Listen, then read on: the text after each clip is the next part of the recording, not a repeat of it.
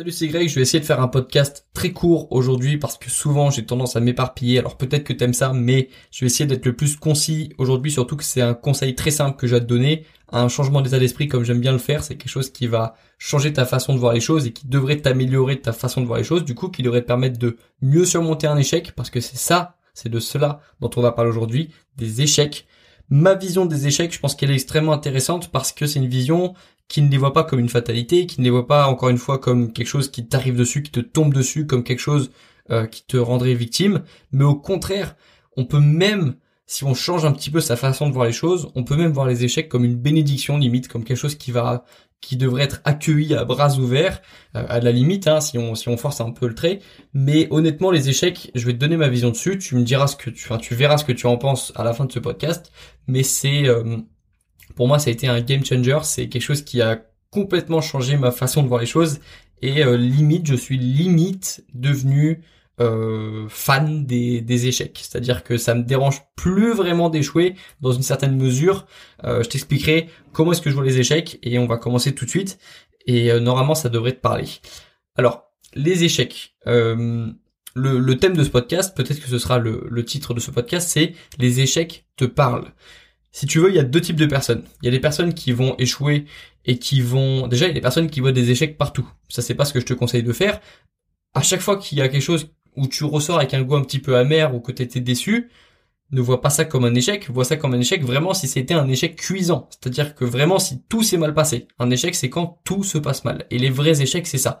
Lorsque t'as un sportif qui te parle d'une compétition perdue qui était un vrai échec, c'est lorsqu'il a pas réussi à faire son jeu. C'est pas lorsqu'il a perdu 7-6 euh, au dernier tie break, tu vois. C'est pas, ça c'est pas un échec. L'échec c'est quand tout se passe mal. C'est quand en plus même tu avais des avais une idée vraiment t'avais tu pensais que ça allait bien se passer et vraiment tout se passe mal. Ça c'est un échec.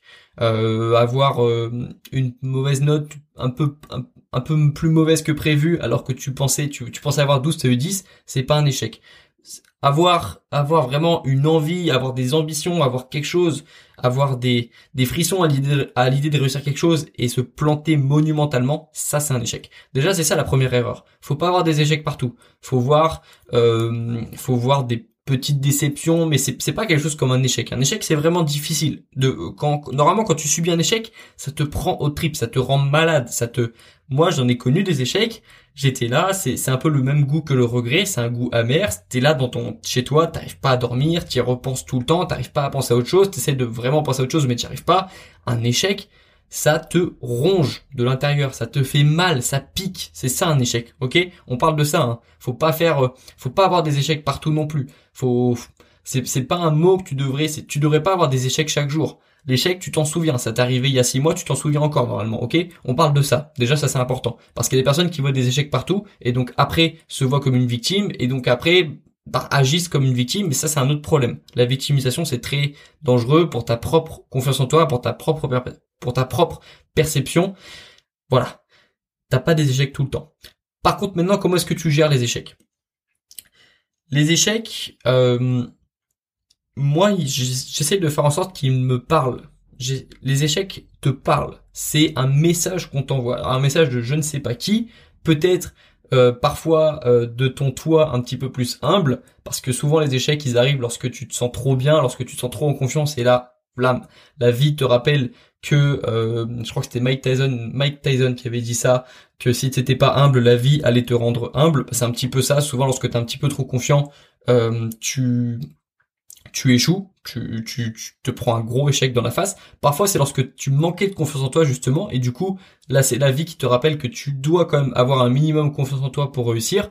T'es, tu sais, l'échec, euh, c'est parfois aussi lorsque t'es pas assez confiant en toi, et du coup, t'arrives, t'es tout paralysé, t'arrives pas, t'arrives pas à, si t'es un sportif, t'arrives pas à jouer comme tu veux, si t'es un étudiant, t'arrives pas à écrire ce que tu veux, t'arrives pas à te concentrer. Ça, c'est un échec aussi. Ça peut arriver par manque de confiance en soi ou par excès de confiance en soi. Ça peut arriver pour différentes raisons. Et moi, ce que si le, conseil que je vais te donner, c'est les échecs te parlent. Ils te parlent. Arrête de faire, arrête de faire le sourd, arrête de faire l'aveugle. Arrête de juste te dire, oh j'ai échoué, je suis trop nul, je suis trop nul, je suis trop nul. Les échecs te parlent. Ils veulent te dire quelque chose. C'est la vie qui t'envoie un avertissement, qui te dit attention. Il s'est passé ça parce que tu as fait ça. Il s'est passé ça parce que tu n'as pas fait ça. Peu importe. Dans tous les cas, c'est un message qu'on t'envoie. Il faut, il faut que les échecs te parlent. Et moi, je me rappelle, je vais pas te, j'ai, j'ai échoué plein de fois, hein, j'ai échoué dans plein de trucs, que ce soit, évidemment, en fait, lorsque tu veux progresser, il y a toujours des moments où t'échoues. Ça fait partie du processus, encore une fois. Il est si important, ce processus, ce chemin à faire. Il y a, il y a plusieurs étapes dans le processus. Lorsque, souvent, lorsque tu veux progresser, c'est lorsque tu viens parfois de te prendre un échec. Tu dis, je veux plus jamais être dans cette situation-là. Et du coup, tu, parfois ça part d'un échec justement cette envie de progression. Mais ensuite il y a plusieurs étapes. Les premiers jours en général ça se passe bien lorsque tu tentes quelque chose de nouveau, tu fais des résultats vite. Si tu commences le sport demain, tu vas faire des résultats, tu vas avoir des résultats très vite. Après va va y avoir une petite période de stagnation, va y avoir une remise en question. Et puis un jour peut-être qu'il va te tomber un échec dessus, tu vois? Mais les échecs ça fait partie du processus. C'est-à-dire que si toi si toi aussi tu, tu, tu es comme moi dans cette démarche de progrès, tu le sais, c'est signé, c'est sur le, c'est dans le contrat. Il y a forcément un échec que tu vas te manger un jour. Ça peut être un gros échec, ça peut être plusieurs petits échecs comme ça qui te, qui te rendent, qui te, qui te, qui te font, qui te donnent envie d'abandonner parfois. Sur YouTube, j'ai connu plusieurs échecs, des vidéos que je pensais qui allaient, euh, qui allaient exploser, qui n'ont pas explosé, euh, des moments où euh, je me mettais devant la caméra et voilà, j'arrive pas du tout à parler alors que j'arrivais à le faire deux jours avant. Ça, c'est des petits échecs. Et au lieu de me dire juste non ben euh, c'est fini, j'arrête, c'est trop dur euh, ou euh, je suis trop nul, je suis trop nul, je suis trop nul. J'ai préféré faire en sorte que ces échecs me parlent. Pourquoi est-ce que j'ai pas réussi à ce moment-là? Pourquoi est-ce que ça n'a pas fonctionné à ce moment-là? Qu'est-ce qui n'allait pas avec cette personne? C'est un petit peu comme voilà, c'est tu ça, souvent lorsqu'on parle des échecs, c'est souvent en séduction. c'est un sujet qui revient souvent. Les personnes, elles ont toujours une version très victimisée d'elles-mêmes après un échec en séduction. Elles disent toujours "Ouais, je suis pas assez beau, je suis pas assez belle, il y avait ça qui allait pas, il y avait ça qui allait pas, euh, c'est normal que personne veuille de moi, je vais finir tout seul avec trois chats." les personnes partent dans la victimisation encore plus en séduction parce que souvent ça touche le physique et lorsque ça touche le physique, les personnes sont encore plus se victimisent encore plus le conseil, c'est de voir tout comme tout échec, c'est c'est la vie qui t'incite, c'est tu vois qui t'incite à, rectifier quelque chose qui allait pas.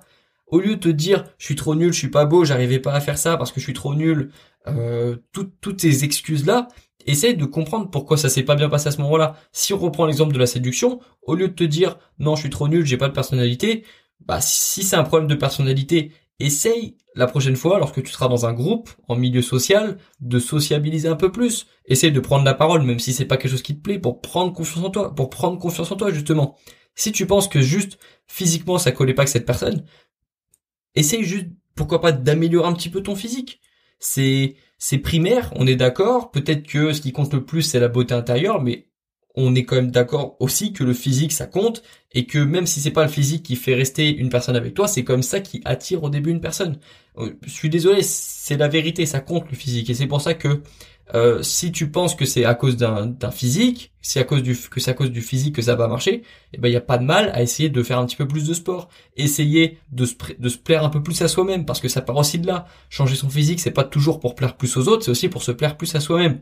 Ça c'est un exemple peut-être que tu, tu vois, moi je, préfère ça. Je préfère une personne qui, euh, tu vois, si on prend deux quatre personnes, on prend la personne qui reste tout le temps chez elle et qui a trop peur d'avoir un date avec une personne et qui du coup se lamente parce que des années plus tard, elle aura aucune aisance avec euh, au fait de parler aux autres, au fait de parler aux autres, au fait de au fait d'avoir une discussion avec une personne, au fait de tenir une discussion avec une personne. Si on prend deux personnes, la personne qui fait rien, qui ne propose jamais de date, qui, ne, a trop peur de l'échec et qui du coup ne fait rien, et la personne qui n'a pas peur de se prendre quelques échecs, qui n'a pas peur limite de comprendre que euh, certaines personnes l'ont rejeté à cause de son physique ou à cause de sa euh, ou à cause de, de son manque de charisme, je préfère mille fois être la deuxième personne parce qu'au moins la deuxième personne elle a des pistes sur lesquelles travailler.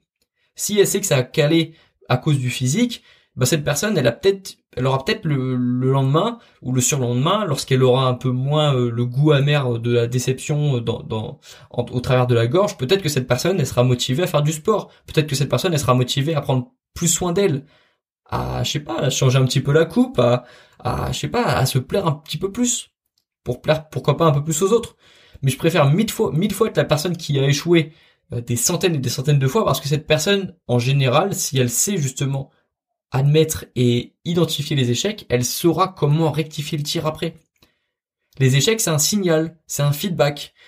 Pourquoi ça, ok, ça a échoué, pourquoi ça n'a pas marché, ok, qu'est-ce que je peux faire? Voilà, note ça, si tu veux, trois étapes. T'as trois choses à faire.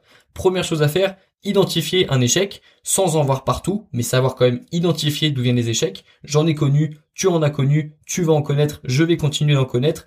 Tout le monde va continuer de connaître des échecs jusqu'à la fin de notre vie, on va continuer d'en connaître. Ça, c'est la première étape, savoir identifier les vrais échecs. Deuxième étape, savoir pourquoi ça n'a pas marché. Essayer d'être assez objectif avec toi-même. Si t'arrives pas à être objectif avec toi-même, demande aux autres leur avis. Eux, ils seront en général plus objectifs. Et encore mieux, sinon fais appel à un coach qui lui en général sait encore mieux identifier les problèmes de ses clients et qui aura moins de difficultés à te dire ce qui va pas qu'un de tes potes qui veut parfois pas te blesser. Deuxième étape, identifier d'où vient l'échec. Troisième étape, agir sur ce qui a bloqué. C'est ça mon, et j'ai tout le temps fait ça. J'ai tout le temps procédé comme ça et c'est pour ça peut-être que je progresse un petit peu plus vite que la moyenne.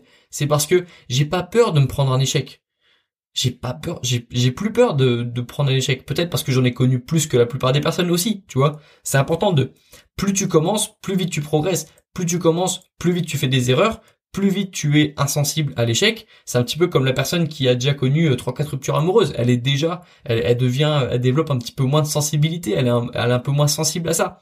C'est comme le combattant qui euh, qui combat en cage depuis qu'il a 16 ans. Il est un peu moins sensible au coup. Et ben les échecs c'est pareil.